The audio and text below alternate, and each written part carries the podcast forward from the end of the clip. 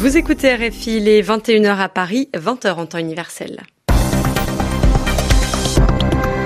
Fanny Blechner. Bonsoir et bienvenue dans cette nouvelle édition du journal en français facile.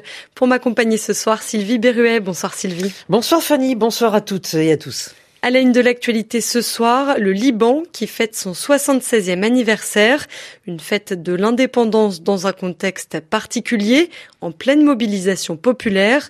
Nous serons en direct avec notre correspondant à Beyrouth dès le début de ce journal. Le pape François se rendra demain au Japon. Il était depuis trois jours en Thaïlande où il a tenu à s'adresser à la jeunesse en particulier. Les victimes de mines sont de plus en plus nombreuses à travers le monde depuis quatre ans, en cause notamment l'usage d'engins explosifs rudimentaires mais difficiles à détecter. Précision à suivre dans cette édition. Emmanuel Macron est dans le nord de la France. Le ton est monté à Amiens où le président a rencontré les anciens employés de l'usine Whirlpool. Le journal. Le journal. En français facile. Le Liban fête aujourd'hui son indépendance. Il y a 76 ans exactement, la République libanaise voyait le jour. Aujourd'hui, cet anniversaire est célébré dans un contexte particulier puisque depuis maintenant plus d'un mois, la population manifeste contre l'ensemble de la classe politique, jugée incompétente et corrompue, et pour des réformes politiques et économiques. Paul Ralifé, vous êtes notre correspondant au Liban. Paul, cette fête nationale avait un parfum différent cette année. Oui, euh, Fanny, la rue était au peuple ce 22 novembre au Liban. Euh, de Beyrouth à Tripoli en passant par Saïda et d'autres villes, le mouvement de contestation qui se poursuit depuis le 17 octobre a gagné son pari. La forte mobilisation populaire a éclipsé la célébration officielle organisée le matin au ministère de la Défense dans une banlieue de la capitale. La journée s'est déroulée sans incident et a été marquée par une série d'activités qui ont attiré des foules nombreuses. Le point d'orgue des, célébrations populaires a été le défilé civil dans le centre-ville de Beyrouth et celui de Tripoli, la deuxième ville du pays au nord. Autre point fort, la marche des expatriés. Des dizaines de Libanaises et de Libanais venus spécialement des quatre coins du monde ont eu droit à un accueil triomphal dans le centre de la capitale. En fin de journée, l'emblème de la révolte, un point géant fermé, incendié à l'aube par des inconnus, avait de nouveau repris sa place sous les acclamations de la foule. En soirée, la fête nationale qui a pris des airs de grande kermesse s'est transformée en concert en plein air, animé par Rodge, le plus célèbre DJ du pays. Paul Ralifé en direct de Beyrouth pour RFI. Le mouvement de contestation se poursuit au Liban, mais aussi en Algérie. C'était le 40e vendredi de mobilisation contre le système politique. Des dizaines de milliers d'Algériens sont descendus dans les rues dans plusieurs villes du pays. Ils sont opposés à l'élection présidentielle du 12 décembre. RFI des 3h03 à Bangkok, en Thaïlande, où le pape achève sa visite. Une visite de trois jours dans un pays majoritairement bouddhiste. Avant de s'envoler pour le Japon demain, le pape a surtout voulu s'adresser à un public particulier. Les précisions de notre correspondant Arthur Erlin. C'est aux nouvelles générations que le pape François a dédié son voyage en Thaïlande. Dès son arrivée, il a ainsi délivré un message vidéo aux jeunes qui composent en grande partie l'église du pays. Un jeune ne peut prendre sa retraite à 20 ans, a-t-il considéré. Il doit être capable au contraire de s'engager. Vis ta vie, construis ta vie, agis, avance, a-t-il encore martelé. Lors de la messe célébrée le jour suivant au stade national, le pape argentin a affirmé que la famille était beaucoup plus grande que celle créée par les liens du sang. Il a alors exhorté les Thaïs à ne pas oublier les plus fragiles. Il a évoqué en particulier le sort des enfants et des jeunes femmes exposées à la prostitution, défigurées dans leur dignité la plus authentique. Tous ces laissés pour compte font partie de notre famille, ils sont nos mères et nos frères, a-t-il estimé. Le fléau de la prostitution touche très fortement la jeunesse thaïlandaise, on estime à près de 200 000 le nombre de prostituées, 40% d'entre elles sont mineures. Lors de la messe dédiée le lendemain à la jeunesse, le pape a encouragé les jeunes à demeurer enracinés dans la foi de leurs aînés, un message qui a dépassé les frontières de la Thaïlande, puisque de nombreux jeunes venus du Cambodge, du Vietnam, mais aussi de Chine étaient présents. Arthur Erlin, Bangkok, RFI. En Asie, toujours euh, le président chinois Xi Jinping répond à Donald Trump. Nous ne voulons pas déclencher une guerre commerciale, mais nous n'en avons pas peur, a-t-il déclaré.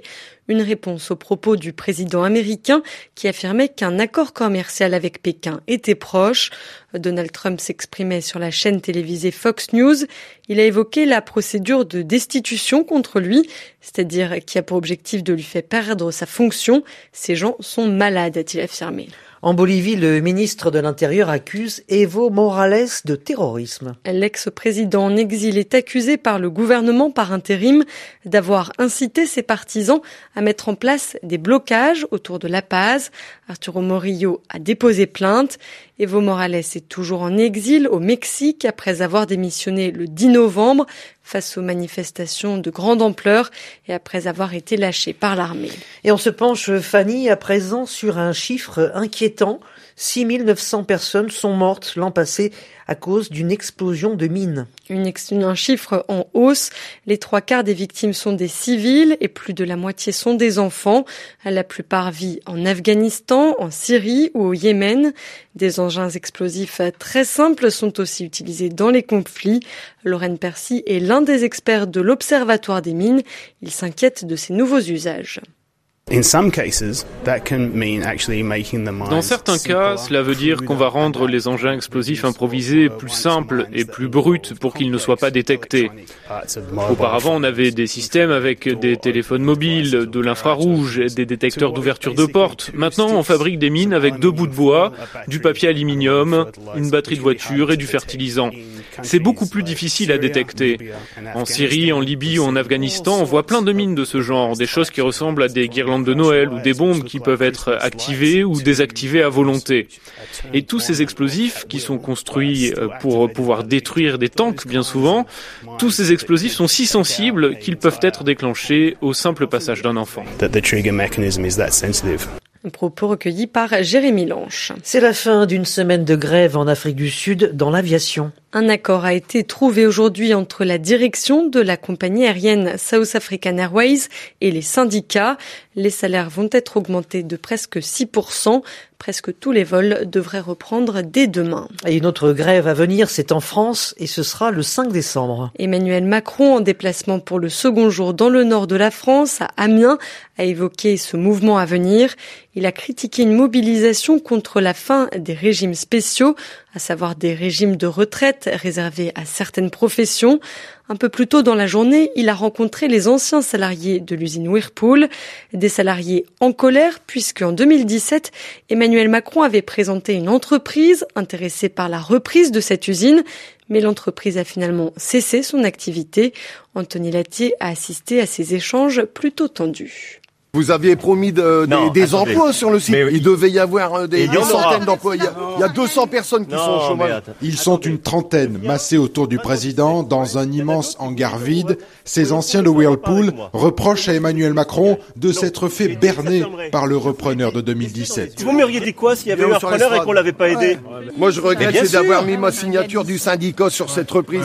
Tous les jours, je m'en mords les doigts d'avoir mis cette signature. Les échanges sont tendus. Le député insoumis François Ruffin Fin interpelle lui aussi le chef de l'État. Je pense que, Monsieur le Président, vous grandiriez, vous grandiriez l'État à admettre que vous avez merdé. Pas, à la limite pas vous personnellement, mais que ça a merdé. Réplique d'Emmanuel Macron, il faut maintenant purger le passé et se tourner vers l'avenir. De dire qu'on est face à un constat aujourd'hui d'échec, oui, et je suis là pour le constater. Je ne suis pas heureux de la situation dans laquelle on est. Comme vous, je ne vous oublie pas et j'oublie pas mes engagements. Les résultats sont pas au rendez-vous. Donc, on va continuer de bosser. Le président donne rendez-vous aux ex-salariés dans un an avec, il l'espère, de meilleures nouvelles. Dans un an, vous revenez. D'accord. Champagne. Ah, J'aimerais bien. Anthony Latier, Amiens, RFI. En France, euh, toujours l'ancien ministre de la Justice, Michel Mercier, est mis en examen. Dans le cadre d'une enquête sur des emplois présumés fictifs, de faux emplois donc, des assistants d'eurodéputés du Modem, le parti centriste dont il était aussi le trésorier. On va terminer avec euh, le sport, le football. Le PSG affronte en ce moment Lille. Avec côté parisien le retour de la star Neymar.